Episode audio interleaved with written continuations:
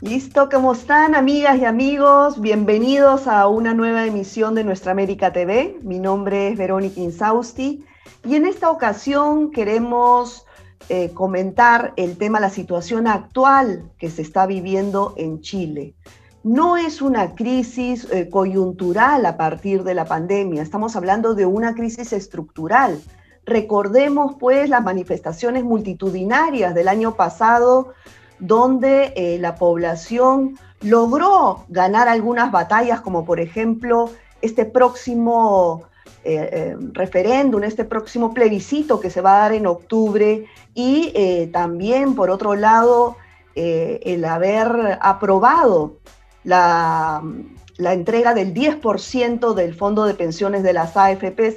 Claro que esta batalla pues da para largo porque la idea es que se cree un nuevo, un nuevo sistema de seguridad social, que finalmente se cambie esta constitución. Y en fin, son una serie de batallas que se han venido trabajando desde la calle, desde la ciudadanía, las organizaciones sociales. Y justamente nos acompaña Esteban Silva, él es eh, sociólogo y fundador de eh, Constituyente 21, que es una de las organizaciones que ha estado más activa desde hace mucho tiempo para lograr finalmente un cambio de constitución y eh, que los ciudadanos, las chilenas y los chilenos puedan nuevamente obtener estos derechos perdidos desde hace varias décadas. Muchas gracias, Esteban, por acompañarnos. ¿Cómo estás, eh, Verónica? Gracias por esta invitación, esta posibilidad de poder comunicarnos y compartir eh, en torno a este programa tuyo. Bueno, cuéntanos eh, para empezar, ¿cómo es la situación hoy día de las chilenas y los chilenos en el ámbito de la crisis sanitaria, económica y social? Bueno, yo creo que poner el contexto en esta pandemia que es global, ¿no? que ha golpeado a todos los, nuestros países, en el caso de Chile en particular, eh, nosotras y nosotros venimos de, como tú bien señalabas, de un momento de acumulación de una crisis económica, social e institucional que tuvo un momento fuerte, un, un punto alto eh, en esta acumulación de movilizaciones por recuperar derechos económicos sociales del pueblo chileno frente a un tipo de modelo de capitalismo salvaje. Se habla siempre de neoliberalismo en la expresión más extrema probablemente, ¿no? de concentración económica de la riqueza, de un sector, eh, entre comillas, moderno de la economía e inserto en la economía global, eh, particularmente en el ámbito de los servicios y del capital eh, financiero y especulativo, bancario, en fin, etcétera, y seguimos siendo, ¿no? un país exportador de materias primas también, más allá que se ha vendido el, modelo chileno como un modelito, eh, a lo menos afuera por parte del Banco Mundial, del Fondo Monetario, de las aseguradoras de riesgo país, etcétera como contexto, por eso quería contextuar, en ese ámbito, ¿no?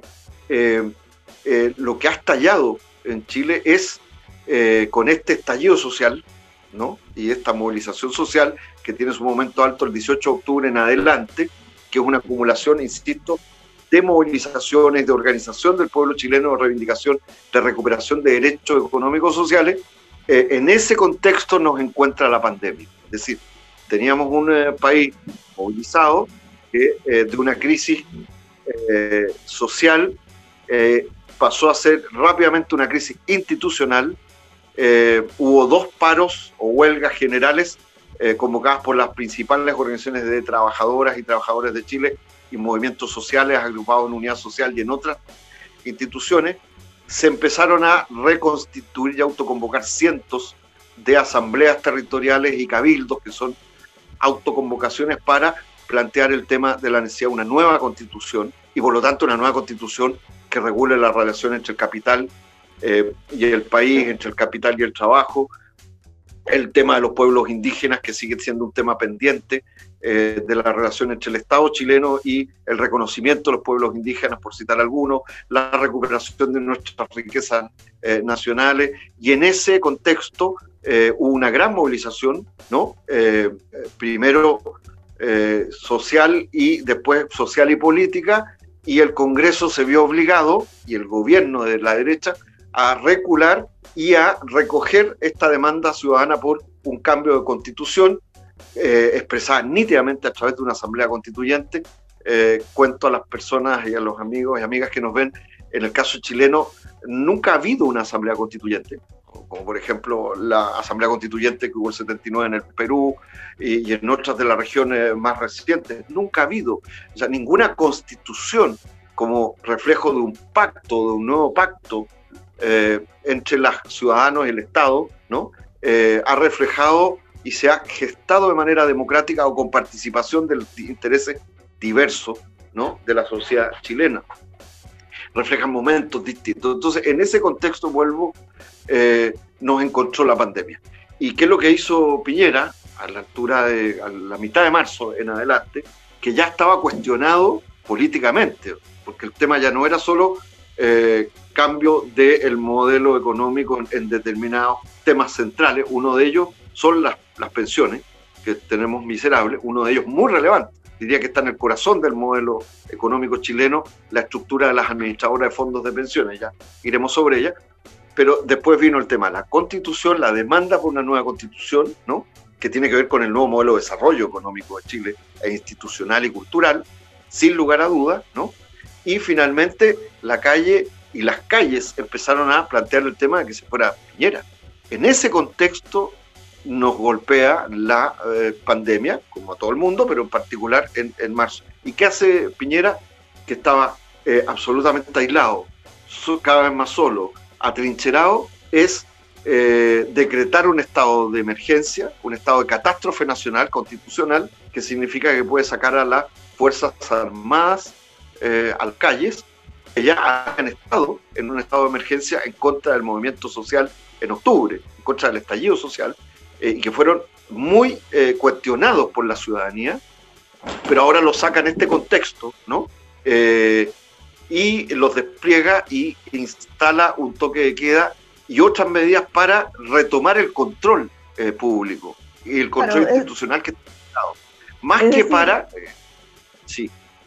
Sí, no, justamente te, te sigo y creo que la pandemia eh, le cayó muy bien al gobierno de Piñera, porque quién sabe eh, si no hubiese habido esta crisis sanitaria, el gobierno ya no estaría, ya no estaría al mando de Chile, porque la rebelión fue muy fuerte, ¿no? Ha sido como un freno esta pandemia, pero ¿cómo ha manejado, cómo ha manejado el gobierno la pandemia? ¿Cómo ven las organizaciones sociales? es que justamente como tú bien señalabas, por eso a eso voy justamente el, énfasis que tú ponías, que lo comparto. Y tiene que ver con lo siguiente. Eh, lo que hace Piñera es eh, anteponer ¿no? la necesidad y su objetivo de volver a controlar el orden público y la institucionalidad que estaba bajo cuestión masiva, gigantesca, eh, en el país. Y por lo tanto, su prioridad al sacar los militares, al poner toque de queda, etcétera, no es eh, tomar medidas eh, certeras, claras, sanitarias, eh, inmediatas, sino que va viendo, es como ensayo y error, ¿no? Porque en definitiva, y eso explica la crisis que tenemos después del mal manejo de la pandemia también, porque en definitiva lo que Piñera y la derecha, que es, tiene que ver con su entorno no solo empresarial y política, percibía como concepción para enfrentar el tema del COVID-19 era priorizar por sobre todas las cosas que no eh, se contrajera y se cerrara la economía, particularmente en la operación del capital, del, gran capital chileno, ¿no?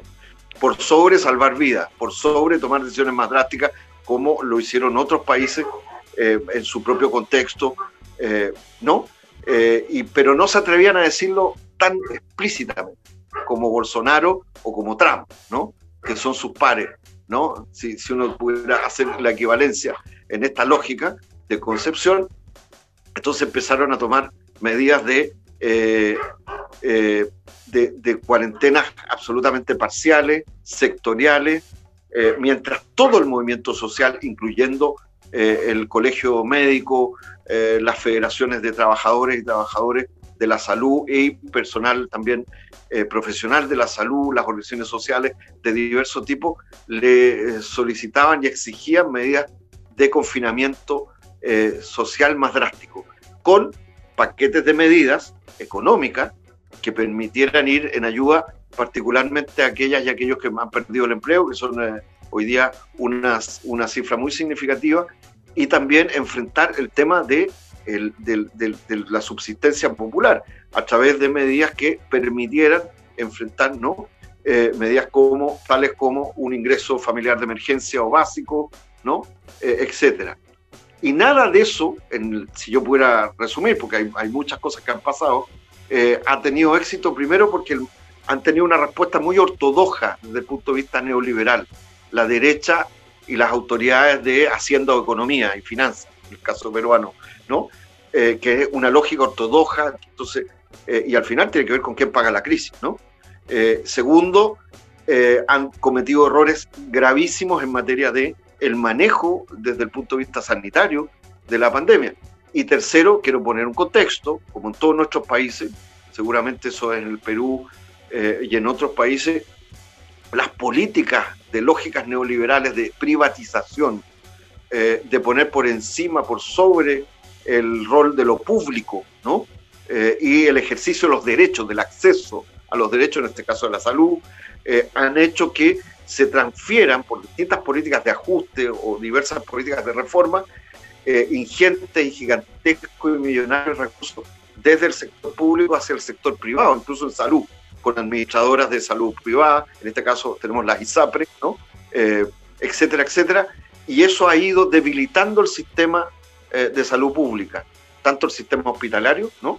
como en términos de infraestructura, pero también en términos de, eh, de la capacidad de, atención, pero sobre todo un tema que creo que es muy vital a Chile, pero estoy seguro que a nuestra América también, ¿no? que es el tema de la atención primaria, como la primer espacio eh, de lucha o la primera línea a propósito para enfrentar una pandemia de las características tan anómalas y absolutamente nuevas que hemos vivido todas y todos en América Latina y en el mundo en, estos últimos tiempos. Y eso tuvo un impacto en Chile, por supuesto, y eso significó incluso la salida del ministro de Salud, Mañalich, eh, unas idas y venidas llenos de, contradicciones, pero en definitiva tienen la mano cerrada desde el punto de vista de, eh, eh, de la posibilidad de endeudamiento público para enfrentar esto hacia las grandes mayorías. Estoy, estoy hablando, obviamente, ¿Por qué? Porque tiene una concepción ideológica. Y por eso, termino con eso, no me quiero extender, ha sido una batalla de proporciones insólitas, insospechadas, eh, ideológica, política, mediática, el que se negaran eh, sistemáticamente eh, a que pudiésemos las y los chilenos retirar frente a esta crisis, que es excepcional, por supuesto, frente a la caída del empleo, frente a la crisis económica, frente al hambre, etcétera, etcétera, y el endeudamiento y el sobreendeudamiento de la familia, pudiéramos retirar el 10% ¿no? de nuestros ahorros previsionales, que en el caso de Chile son un sistema de ahorro forzado, bajo la administración de eh, empresas que lucran eh, con la colocación de nuestros ahorros previsionales, con la promesa prometeica de que íbamos a tener grandes y muy buenas pensiones y lo que es claro que el sistema de las AFP chilenos está en bancarrota completa eh, y, ha quedado claro hoy día ya no con las movilizaciones que en el pasado también fueron muy significativas. Hace cuatro o cinco años atrás, un millón, un millón y medio de personas, eh, autorreferéndum que hicimos autoconvocados, más de un millón, eh, quinientas mil personas dijimos no al sistema de AFP, etcétera, etcétera. Hoy día es un sentido común mayoritario de la población. Eh, esas son pensiones miserables, el famoso sistemita eh, no era tal, eh, no, no, sus promesas tenían pies de barro como el modelo chileno, y creo que eso es lo que hizo que incluso parlamentarias y parlamentarios de la derecha, que era la que se oponía ideológicamente, capitaneada por el gobierno y los grandes empresarios, tuvieran un sector, se pasara y apoyara una, una medida que es puntual, que es verdad que es paliativa, pero creo que es el inicio del fin del sistema de las AFP, que ya están cuestiones estructuralmente, pero están cuestiones en la calle, en la mayoría de las... Es una realidad que, que, estamos viendo en toda América Latina, como tú bien dices, ¿no? El, eh, esto, por ejemplo, en Perú se aprobó también en el Congreso el retiro de hasta el 25% de los fondos. Y, ya se está haciendo efectivo.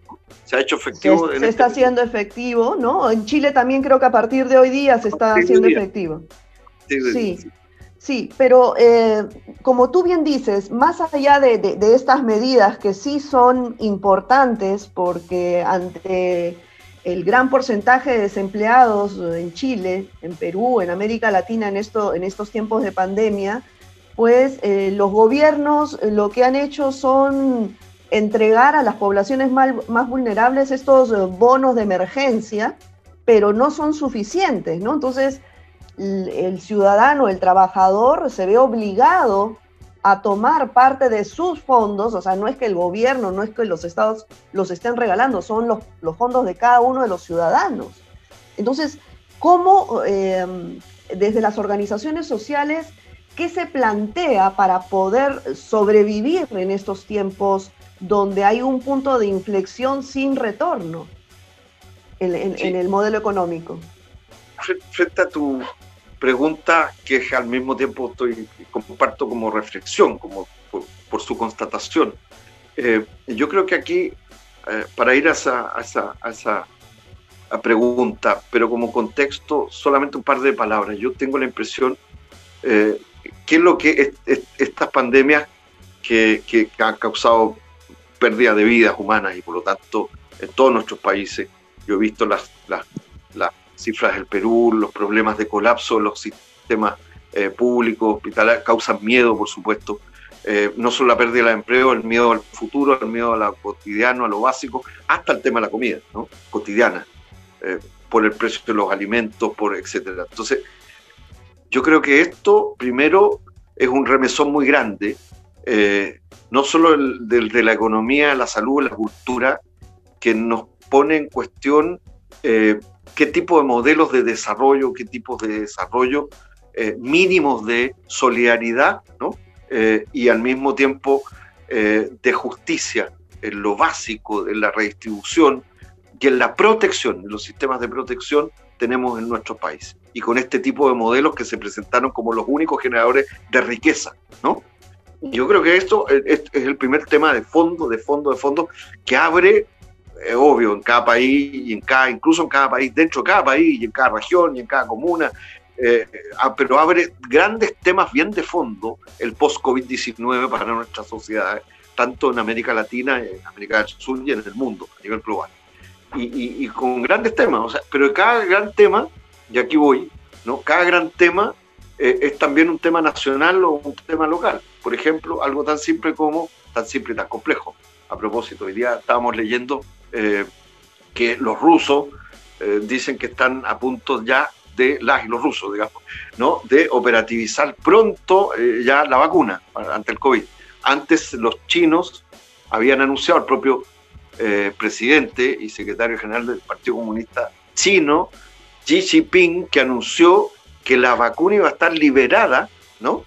De la patente y de los derechos de propiedad, que este es otro tema, a propósito, por eso lo mencioné. O sea, eh, la carrera también de los sectores privados y los laboratorios privados mundiales respecto de lo público, porque estos son millones de millones de dólares. Pero al mismo tiempo, si liberamos, y esto nos va a llevar después a otros temas, que no quiero irme para allá, pero a las negociaciones comerciales en el marco de la OMC, incluyendo el tema de vacunas y la investigación científica tecnológica de medicamentos biológicos. En fin, cada uno de estos temas nos abre nuevos eh, desafíos de cómo se recupera de lo público, cómo se recupera la salud desde el punto de vista, cuando digo lo público, en un sentido de protección, ¿no? Y eso nos lleva al Estado, y eso nos lleva a la economía, sin lugar a dudas. Y eso nos lleva también a la relación entre el sector formal e informal de la economía, ¿no? Eh, ustedes tienen un sector, por ejemplo, de economía informal importante, fíjate que en Chile que aparecía... 70%.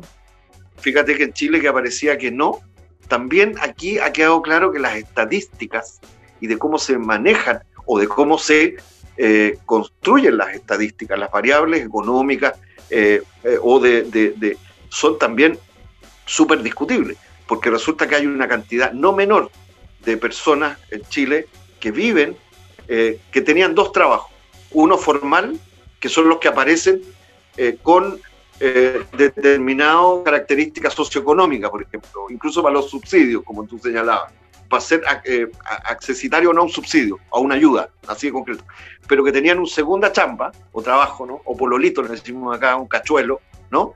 Eh, que no es formal, pero que está vinculada al sector de servicio, sea porque vendes algo, como, qué sé yo, desde productos cosméticos hasta, ¿no? Presta eh, una asesoría o hace un trabajito por fuera y no te lo pagan por la vía formal.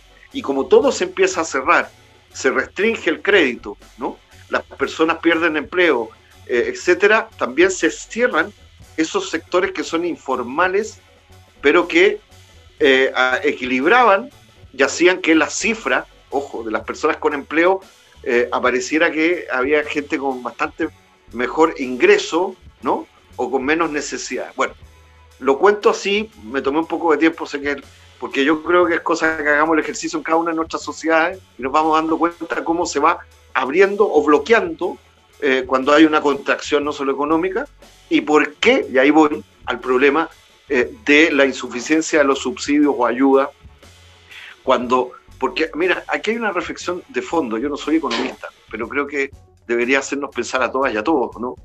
Si los países ahorramos y decimos que tenemos reservas, ¿no?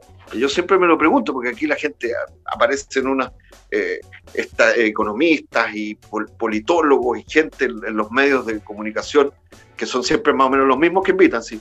Y hablan de las reservas, pero el país no se puede endeudar más allá, no sé qué, no sé cuánto.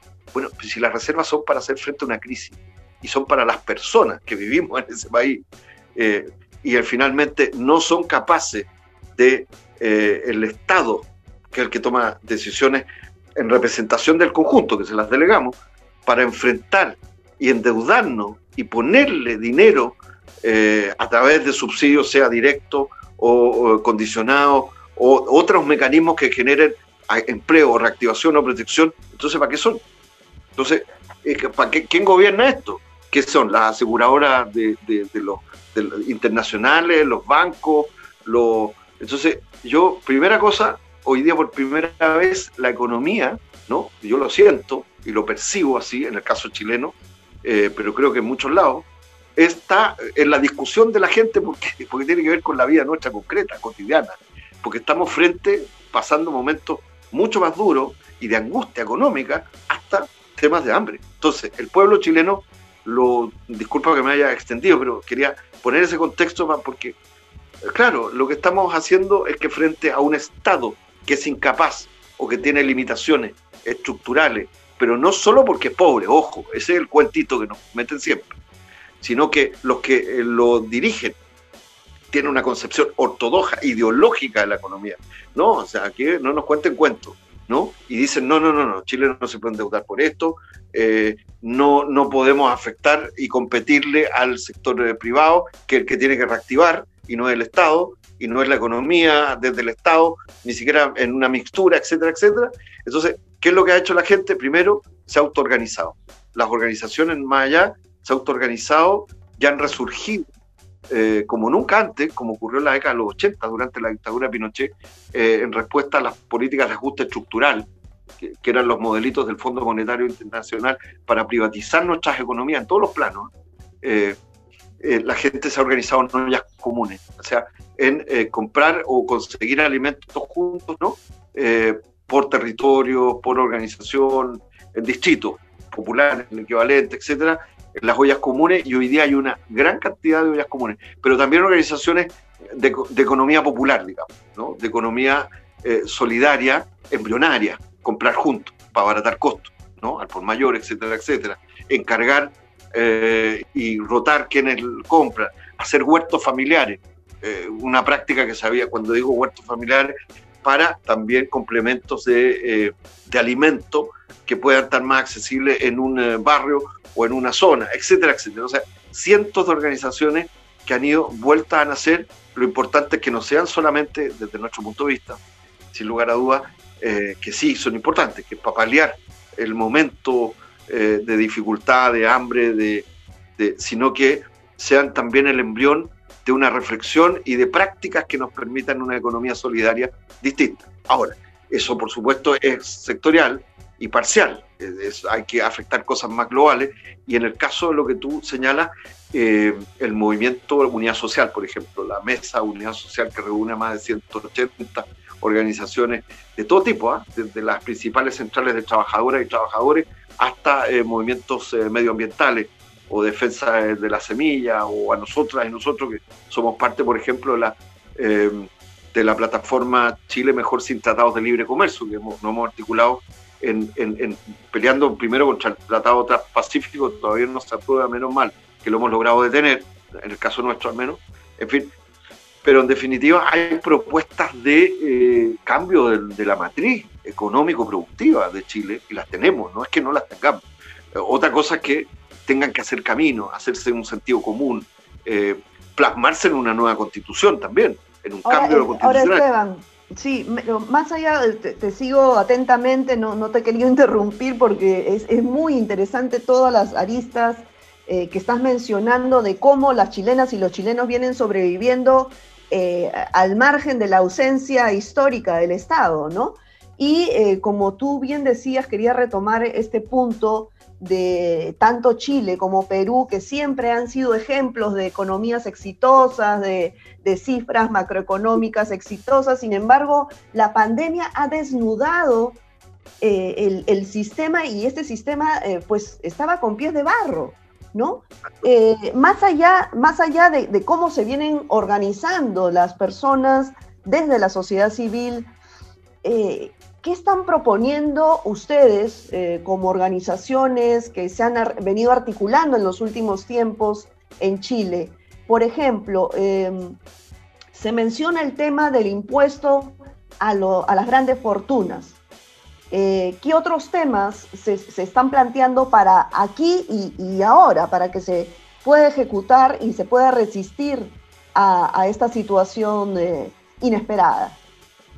Bueno, son muchos temas, pero a ver, voy a mencionar algunos, pero que, tienen, que son ejes centrales, en, mi opinión, que han sido parte de propuestas previas ¿no?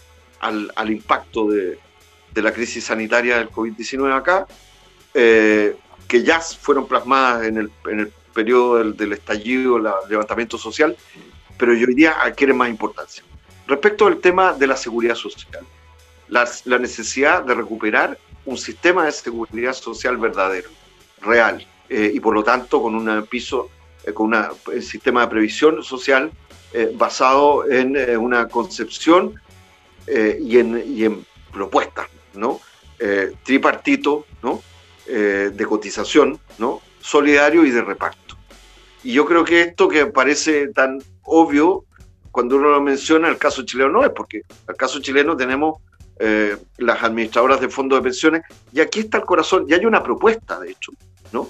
Eh, de la propia Coordinadora Nacional de Trabajadores y Trabajadores de Noma AFP, que reúne organizaciones sindicales, pero también territoriales de todo el país, que tiene una larga historia, que no es de ahora, que es una propuesta seria y que tiene además eh, consideraciones, un fondo de reservas técnicas, tiene un conjunto de cosas que tanto la derecha económica, que es la derecha eh, que, más ortodoxa, que, está vinculada a los grandes empresarios, eh, y la derecha política se han negado sistemáticamente eh, a, enfrentar y han hecho campaña incluso en contra de esta propuesta en el pasado. ahora, no hay que olvidar una cosa, aquí el mariaje entre la política, en el caso chileno, ¿no? entre la política y el poder económico de las élites, de esta casta que, no, que nos gobierna, diría yo, es muy profunda, o sea, está lleno de políticos, ¿no? Eh, no solo de derecha, unos que se llaman de centro izquierda, que eran, que salían de parlamentarios o de ministras y ministros, ¿no? Y que las AFP les daban jugosas eh, contratos y eh, dietas para ser miembros y, integrantes de... Ah, sí, es una situación que, que se repite en toda América Latina, ¿no? Entonces, esto también nos lleva a otro tema. Entonces, hay una propuesta pero que esta pasa, esta propuesta que es de, un nuevo sistema eh, y, que, que, estamos intentando nuevamente eh, contrarrestar eh, al, proyecto de reforma que hizo, el, que, el gobierno Piñera. Y entre medio se hizo una, alianza con un grupo de senadores y senadoras que han presentado un proyecto que evidentemente que busca y ahí voy al otro tema también, que busca eh, derogar el decreto ley 3500, que es el decreto que crea durante la dictadura, con fuerza de ley, ¿no? las administradoras de fondos de pensión. Y esto no es menor, ¿eh?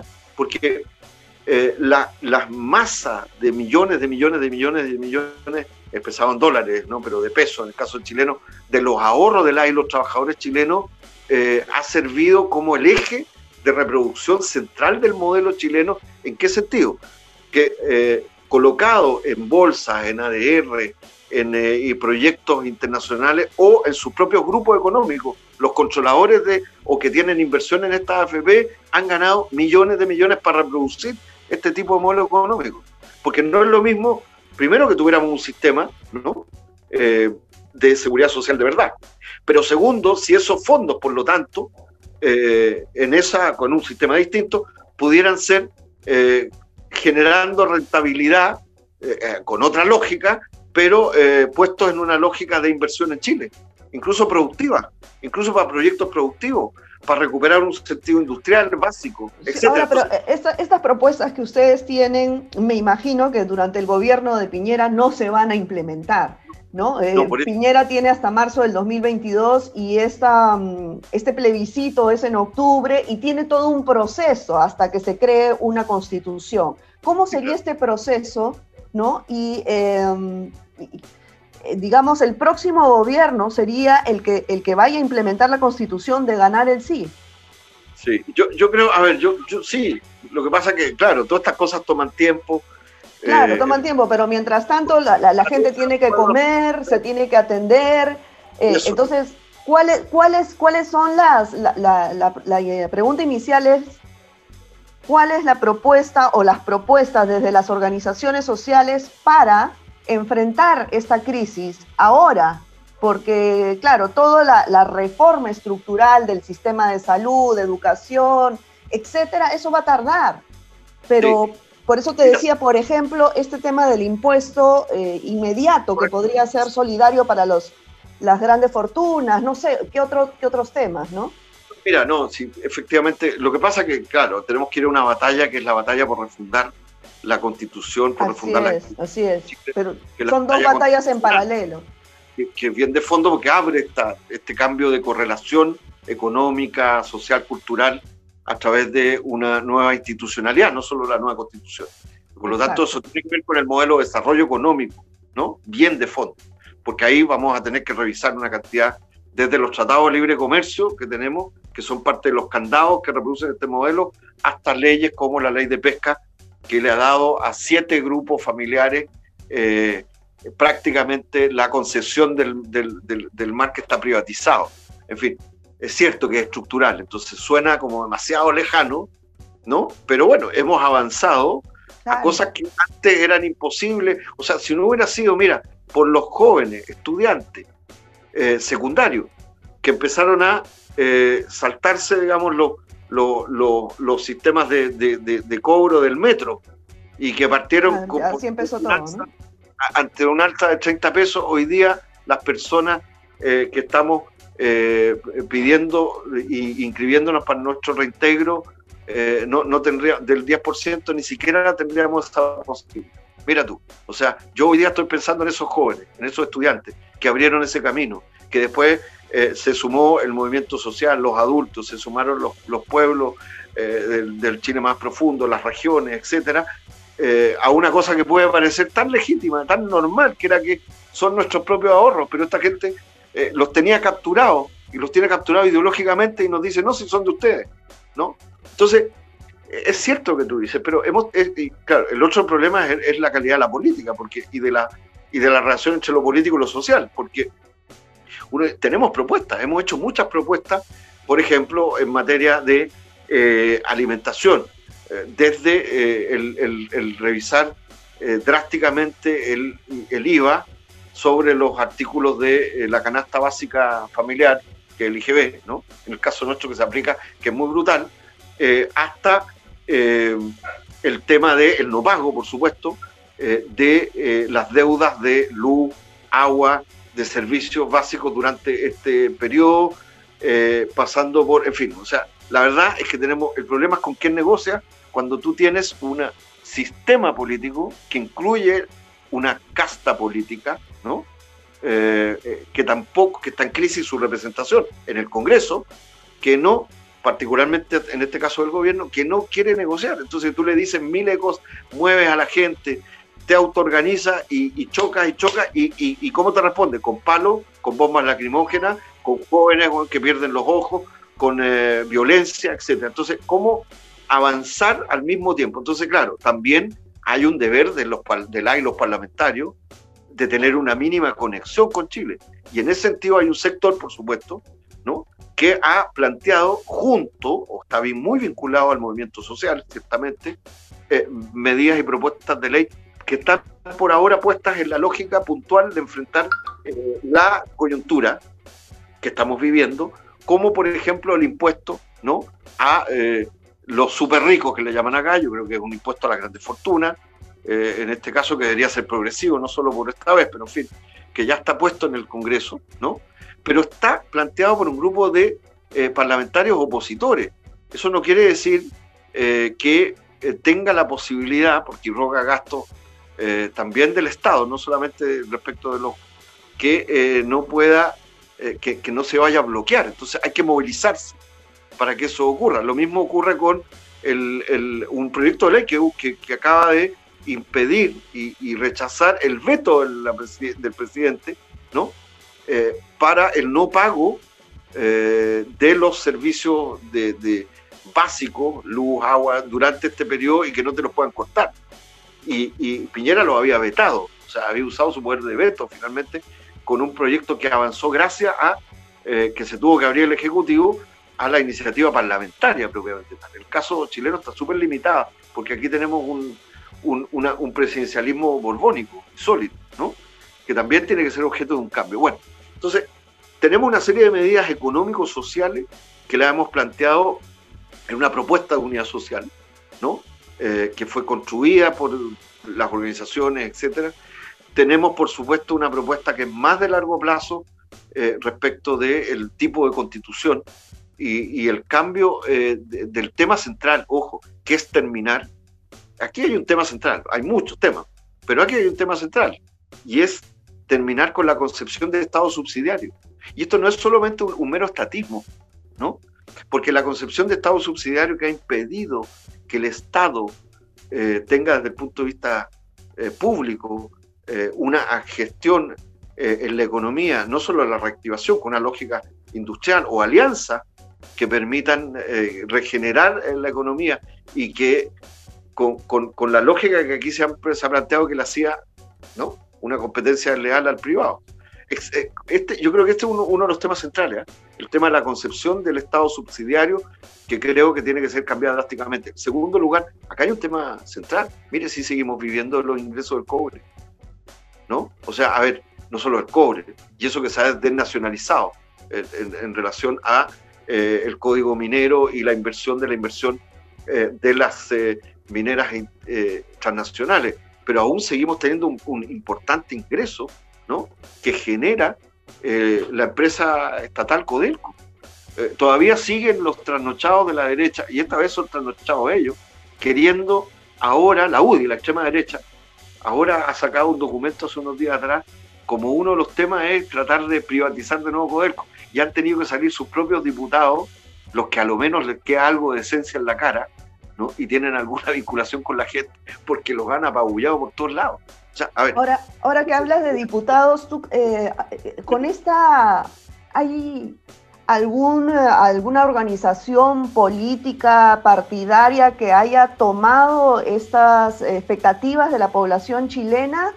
Tú de aquí a las próximas elecciones ¿Cómo ves el panorama? ¿La clase política está divorciada, está desconectada de, los intereses de los chilenos y las chilenas? ¿O hay alguna posibilidad de, que, vaya a acompañar este cambio desde la clase política? O sea, yo creo que, yo no puedo meterlos a todos en un mismo saco o en un mismo espacio, por supuesto. Yo cuando hablo de la casta o la élite, estoy hablando particularmente de este pensamiento único, conservador, que es transversal en algunos sectores, eh, pero básicamente de derecha, neoliberal, extremo, en este caso ortodoxo, y que es transversal a algunos sectores que se llamaban de centro, de centro izquierda, que no hicieron cambio y no eh, fueron capaces de superar esta lógica, este, este, eh, ¿no? Este, contexto neoliberal. Pero ciertamente a la izquierda en un sentido político y social, no solo hay mucha fuerza viva social de nuevo tipo o de las propias organizaciones de las y los trabajadores, los movimientos campesinos, movimientos sociales que han irrumpido, ¿no? y que muchos de ellos tienen militantes que son de esos partidos, particularmente de, la izquierda, ojo. Eh, por ejemplo, en el caso nuestro, tenemos uno de los que aparece en las encuestas, encuestas que yo no creo ninguna, porque son parte de una disputa política, siempre se manipulan, ¿no? Todas las encuestas pre-presidenciales y de la política son parte de esta misma disputa, como todo. Pero, por ejemplo, hay un alcalde, que es un alcalde de una comuna popular, que se llama Daniel Jadwe, que es un alcalde eh, militante del Partido Comunista, que ha hecho una gran gestión, de verdad, más allá además de que ha estado en la pelea, eh, junto con los movimientos sociales, este, porque ha, eh, qué sé yo, farmacias populares, y lograron ¿no? trabajar con, con, la misma restricción institucional, lograron abaratar los costos de los medicamentos para los vecinos de su comuna, de su chito en este caso, o oftalmología popular. Ahora tienen un sistema, o sea, que han ido construyendo estrategias que junto con los movimientos sociales que demuestran que es posible eh, cambiar eh, y gobernar cambiando en mejor, y mejorando las condiciones. O sea, este cuento de que no hay alternativas, de que el resto es la izquierda extrema, no sé qué, que es ideológico, que es como un vómito que te tiran todos los días por la prensa y te la machacan y, y salen unos expertos. Mira, en esta historia ha estado lleno de expertos a nombre de la OSD para amenazarnos de que sacar nuestro 10%, que lo necesitamos, iba a hacer un colapso en la economía, no pasa nada. Entonces, vuelvo al tema. Sí, claro que hay sectores sociales y políticos, sobre todo de izquierda o antineoliberales, que también están, se en el Parlamento, lo que pasa es que son minoritarios, eh, pero es cierto que en general las fuerzas políticas, incluyendo la de izquierda, eso quiero decirte, eh, que, que tienen expresión más legal y que estaban en el Parlamento, no estuvieron, sobre todo, a la altura de lo que levantó la voz el movimiento social chileno. Eso es verdad. Por lo tanto, en ese sentido hubo un divorcio, pero los divorcios también permiten reconciliaciones. Y yo sí creo, porque además el, el juego de que es la antipolítica es el juego de las derechas también bueno, así como hay un como hay un cambio estructural o como, como urge un cambio estructural eh, en el sistema económico, también pasa lo mismo en lo político, ¿no? Eh, tanto la, derecha como las izquierdas, pues eh, se acomodaron a un sistema y se desconectaron totalmente de los intereses de la población. Entonces, urge también para las próximas elecciones, me imagino, no solo en Chile, sino en toda la región, que eh, se reinvente esta, esta clase política o surjan nuevas, eh, nuevos personajes desde, desde la sociedad civil, desde las organizaciones sociales, ¿no? Nuevas formas de hacer política. Bueno, eh, Esteban, nos hemos recontrapasado del tiempo, pero ha sido de verdad gratísimo poder escucharte, poder eh, saber cómo está la situación de, Chile hoy en día, lo que se viene. Vamos a estar muy a la expectativa del, próximo plebiscito que es en octubre, que seguramente, eh, bueno, con mucha esperanza de que gane el sí, ¿no? Por una nueva constitución y, vamos a, seguir conversando contigo en una próxima oportunidad. Eh, te mando un abrazo desde acá, muchos saludos a todos los, compañeros allá en Chile. Muchas gracias a ti y un gran abrazo a todas y a todos ustedes. Y en el caso de nuestras amigas y amigos peruanos, un gran, gran abrazo de felices fiestas eh, patrias. Sé que han sido momentos duros, pero siempre es el tiempo también para poder eh, abrazarse. Habrá tiempo luego, así que un abrazo de, de patria grande desde acá a todas y a todos ustedes. Gracias. Gracias, gracias Esteban. Bueno, muchas gracias amigos por acompañarnos con nosotros será hasta una próxima oportunidad. Chao.